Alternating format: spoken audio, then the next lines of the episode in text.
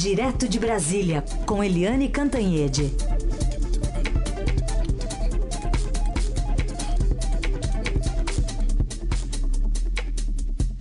Bom dia, Eliane, tudo bem? Bom dia, Carolina. Bom dia, ouvintes.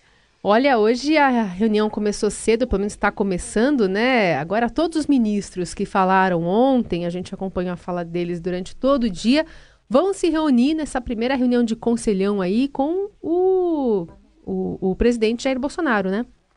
É, se a gente puder resumir as posses de ontem, né, as transmissões de cargo, porque foram várias, né, foram todas, né, uhum, né, Carolina? Uhum. Mas a gente pode resumir no seguinte: praticamente todos os ministros replicaram, assim, aquele libelo de direita, o libelo é, do presidente Jair Bolsonaro nos dois discursos do dia da posse.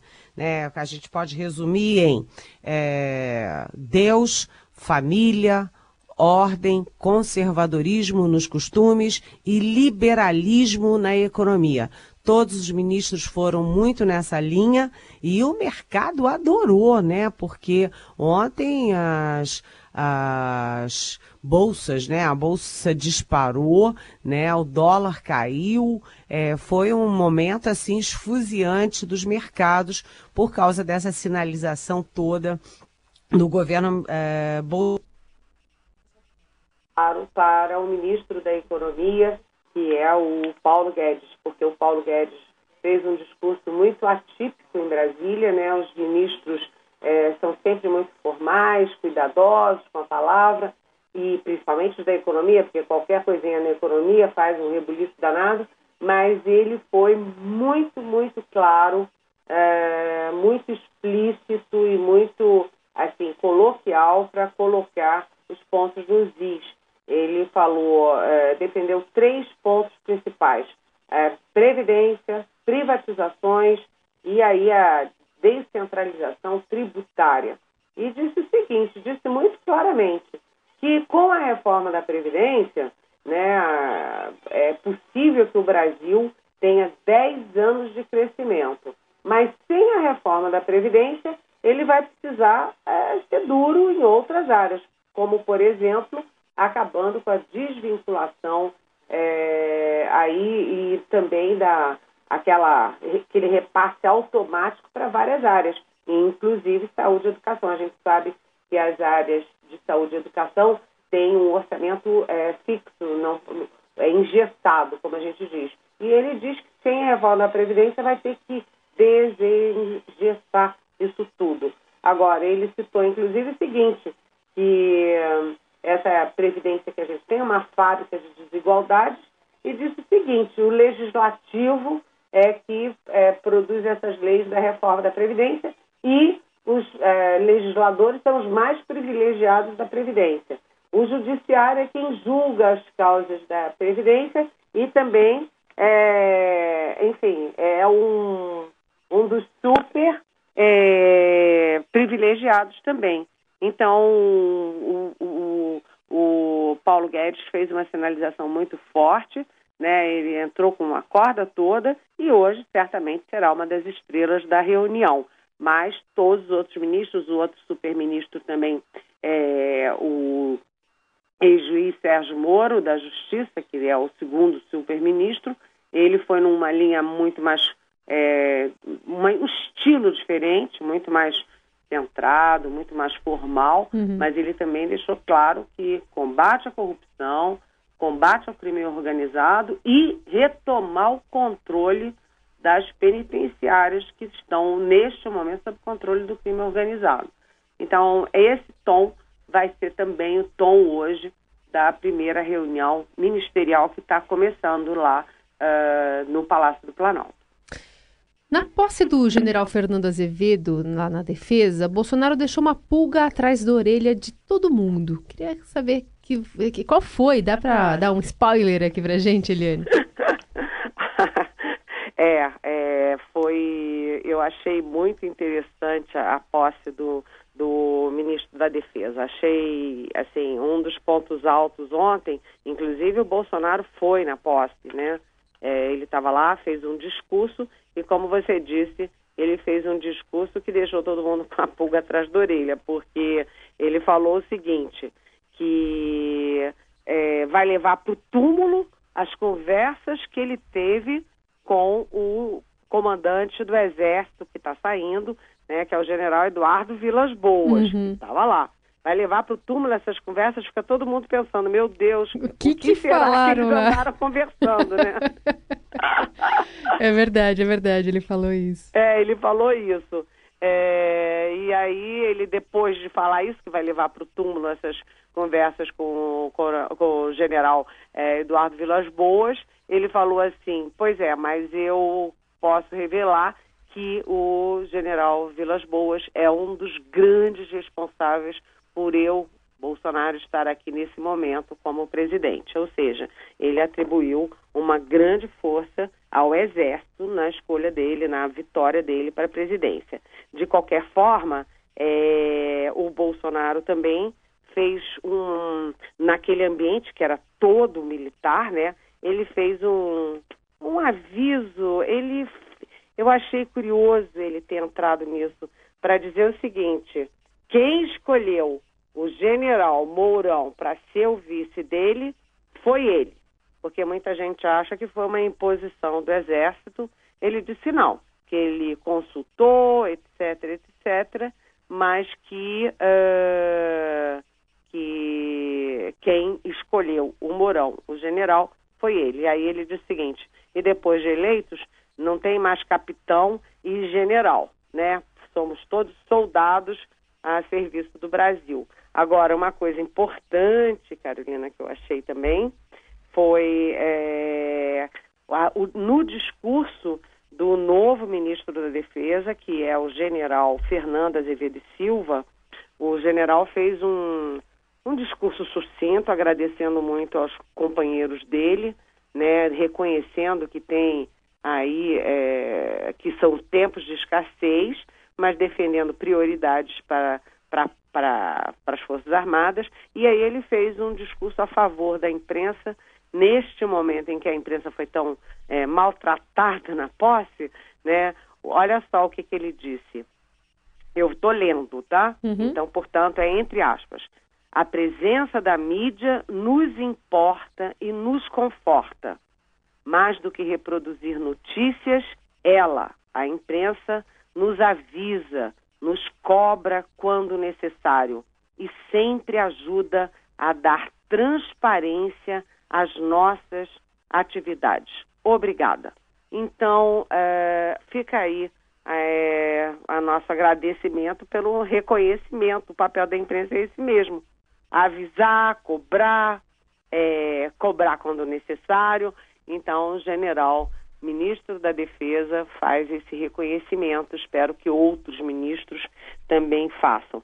Outra curiosidade da, da, da posse do ministro da Defesa é que o Bolsonaro citou positivamente os presidentes Sarney, Collor, Itamar e quando chegou no Fernando Henrique disse aquele outro que vocês sabem qual é, porque ele diz que todos os presidentes é, foram camaradas com as Forças Armadas, mas que o Fernando Henrique é, fechou as torneiras. Bem, também outra posse muito é, badalada ontem foi a posse do Ernesto Araújo no Itamaraty. Badalada, sim, surpreendente, porque o discurso dele não é um discurso de política externa, não é um discurso de chanceler, é um discurso de teólogo de direita. Ele falou bastante do Olavo de Carvalho, que é enfim, um ideólogo da direita nacional, e ele defendeu é, o direito ao nascimento, ou seja, falou contra o aborto, falou de família, falou de religião e diz que os inimigos da pátria são aqueles que odeiam Deus, quer dizer, é um discurso assim, tanto que o chanceler que está saindo, o Aloysio Nunes Ferreira, foi mais aplaudido do que o chanceler que entra, Ernesto Araújo. Foi curioso isso, né? Tá, o foco está muito ali no Itamaraty. O que, que, vai acontecer naquele negócio lá?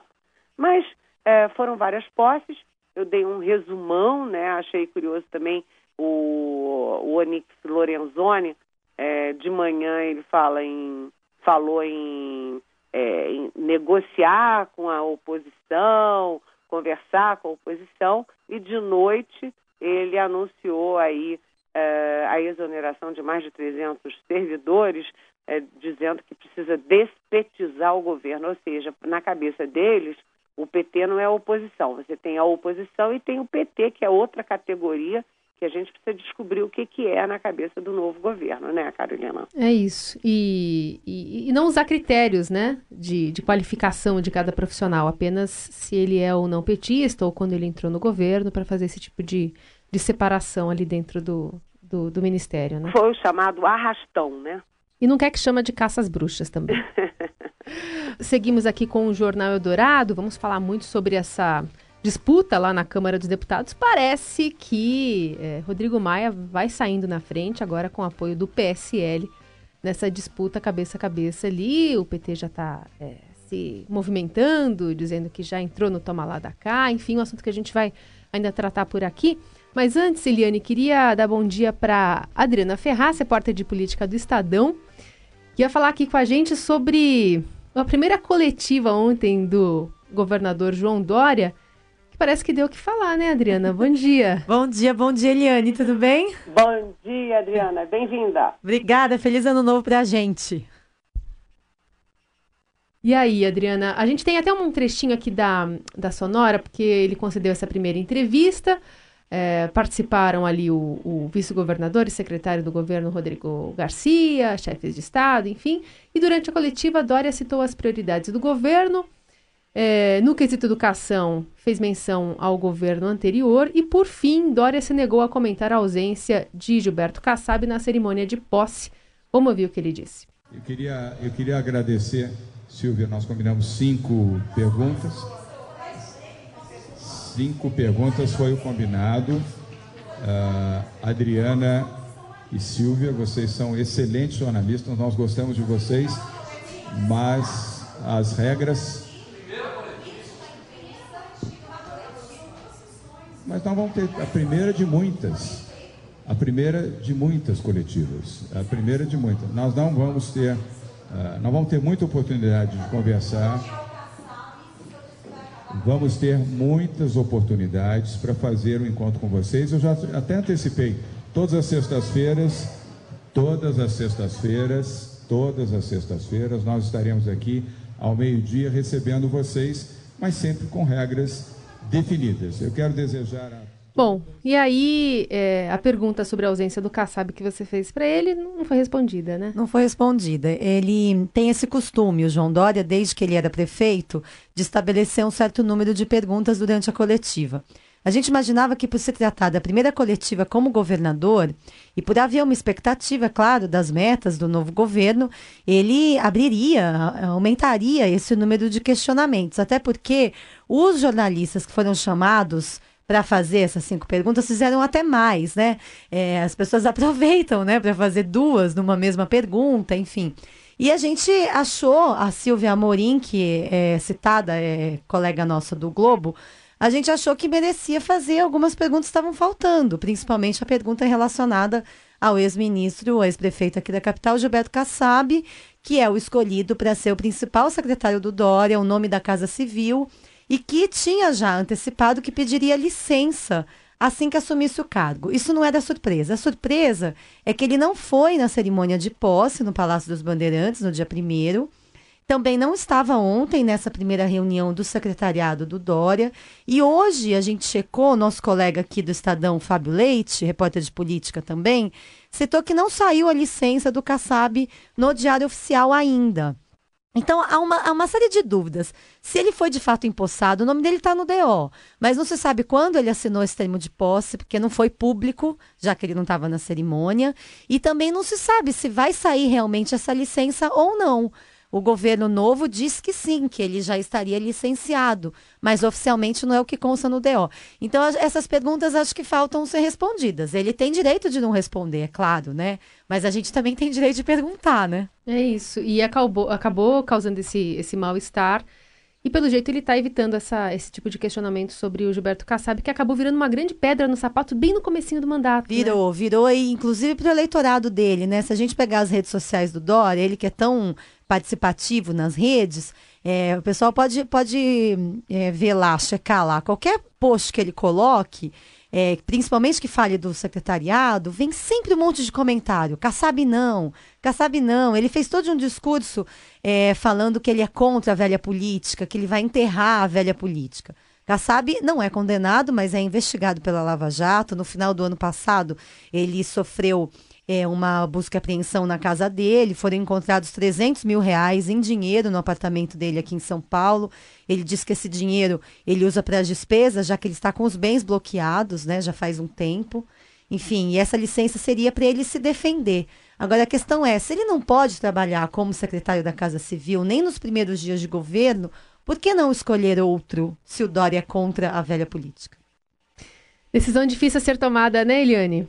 É, exatamente, né? Porque é, o João Dória, ele sempre comemora ter feito uma, um secretariado que é um ministério, né? Porque ele pegou vários ministros ali do, do Michel Temer, levou para lá, né? A grande estrela, né? A joia da coroa nisso é o Henrique Meirelles, que foi ministro da Fazenda e aqui do Temer.